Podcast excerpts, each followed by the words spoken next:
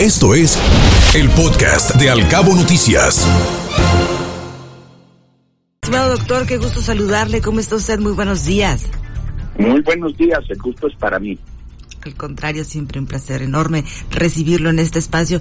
Oiga, 70 días ya del conflicto bélico entre Rusia y Ucrania, las cosas parecen ir empeorando día con día. ¿No se ve una luz al final del túnel en, en este gran conflicto?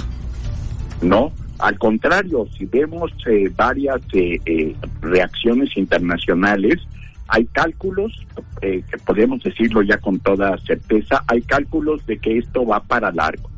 Por ejemplo, el día, el día de hoy, allá en Europa, o sea, más temprano, en la madrugada de acá, la pues la ministra van der Leyen, ¿no? Del, del Consejo Europeo, pues anunció que el, el Parlamento Europeo que se va a aplicar un embargo total de petróleo a Rusia. Dice, no va a ser fácil, pero tenemos que hacerlo. Esto quiere decir que todo el petróleo eh, ruso eh, va a estar prohibido en la, todos los países de la Unión Europea. Es un veto entonces al, a los hidrocarburos rusos y pues la presidenta de la Comisión Europea, Ursula von der Leyen, pues ha anunciado que este es el primer gran golpe energético de la Unión Europea contra el régimen dictatorial de Vladimir Putin. Eh, si se ve, uno puede decir, bueno, ¿lo van a aplicar en toda Europa? Sí. ¿En cuánto tiempo? Esto va para largo. Calculan que puede tomar seis meses concretar el eh, extender esta prohibición del gas a toda la Unión Europea. El corte de los suministros de crudo en seis meses y el de los productos refinados sería hasta diciembre, para finales de año. Pero lo importante, Ana Bárbara, es que qué es lo que nos está diciendo esto, que la Unión Europea, que el Parlamento Europeo está calculando que esto va a durar ya el resto del año. Estamos hablando de 70 días, ellos piensan para, eh, que para el resto del año. Por el otro lado, es interesante ver que el gobierno ruso ha dicho algo que puede sonar eh, pues muy este, paradójico, pero por ejemplo han negado que le vayan a declarar la guerra a Ucrania este próximo 9 de mayo. ¿Por qué es importante el 9 de mayo? Es que el 9 de mayo se celebra siempre en Rusia la victoria en la, en la gran guerra patriótica, es decir, la victoria en la Segunda Guerra Mundial contra el ejército alemán, ya se había rendido, este, ya se había suicidado Hitler, ya se habían rendido eh, los generales alemanes, y en Rusia es la celebración más importante de todas las que tienen, incluso pues desde hace 30 años, más importante que el aniversario del inicio de la revolución bolchevique. Eh, y este 9 de mayo, eh, pues han anunciado que no van a declararle la guerra a Ucrania oficialmente. ¿Qué quiere decir esto? Bueno, que no quieren generar, este, generar racionamientos en, eh, en Rusia, no quieren meterse en todo el compromiso, incluso de lo difícil que puede ser después salirse del conflicto si declaran eh, la guerra.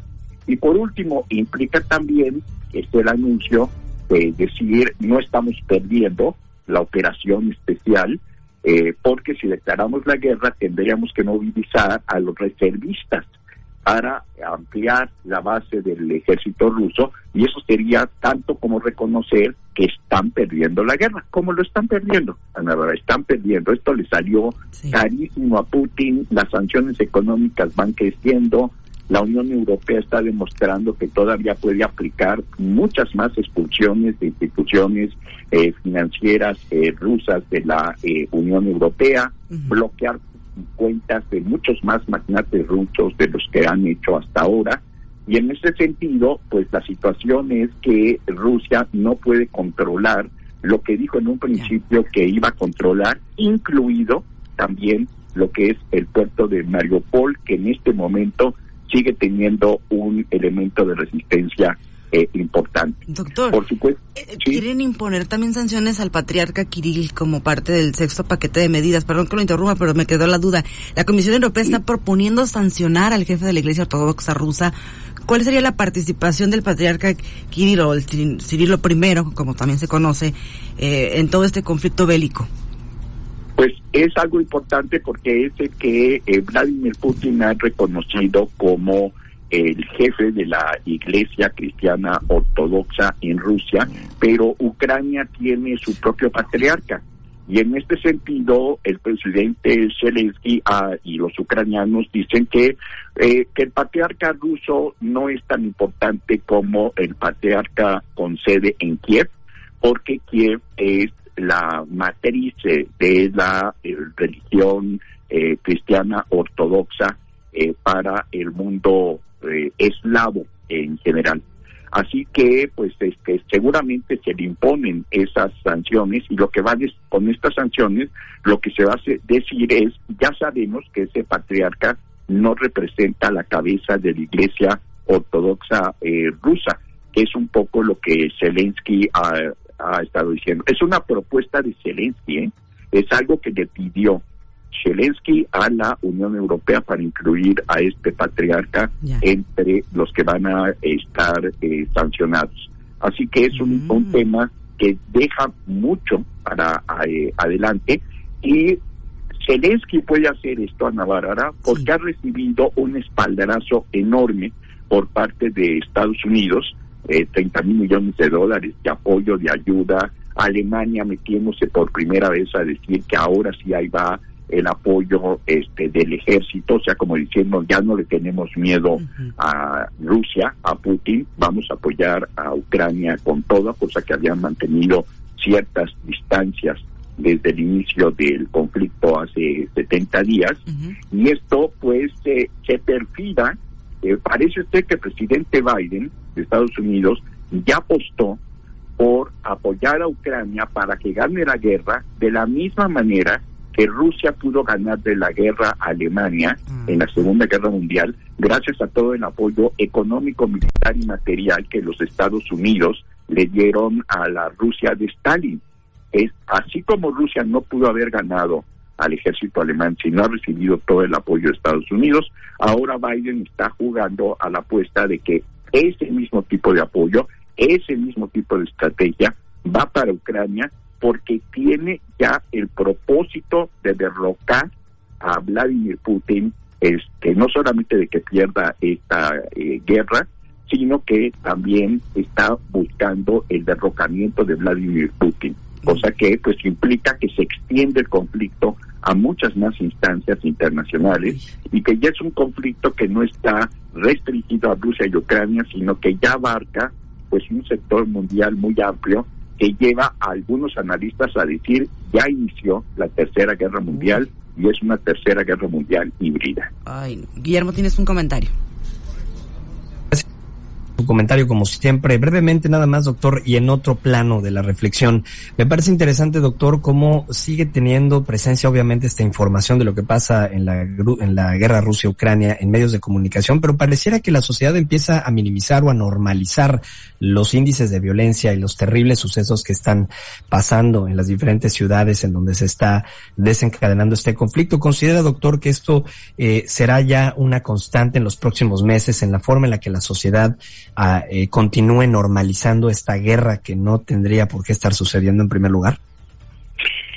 Sí, por un lado, lamentablemente es cierto que en algunas partes la violencia, bueno, si se da con ciertas características en determinados momentos hay este, una normalización, pero lo que es muy importante también decir es que eh, se ha visto que el que está cambiando la estrategia de agresión de un día para otro es el gobierno ruso. Por ejemplo, ahora tienen en mente que van a bombardear eh, la ciudad de Odessa, que es la comunicación al mar negro de, eh, eh, de Ucrania.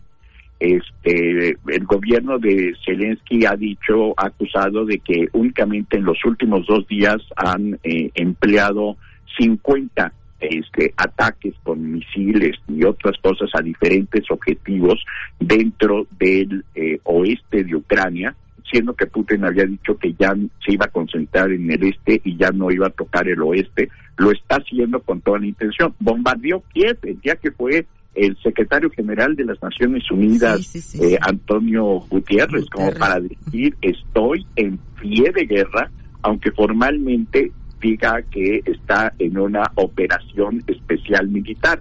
Estar en una operación especial militar y bombardear a Kiev el día que la visita el secretario general de las Naciones Unidas es estar mandando un mensaje que está dispuesto a aumentar el eh, nivel del conflicto eh, y no reconocer está perdiendo la guerra, tanto en el ámbito diplomático como en el ámbito de las sanciones económicas, como pues también en operaciones militares, que es lo que ahorita desesperadamente está tratando de demostrar Putin, que todavía puede emprender un ataque frente al resto de Ucrania, un país que como se lo, como muchos analistas lo dijeron, es un país que tiene una población como la de España y que eh, tiene una extensión territorial muy grande y que constituye, después de Rusia, constituya la segunda república más grande de toda la antigua Unión Soviética. Por eso es que no puede controlar todo el territorio y tuvo que replegarse al este sin poder acabar tomando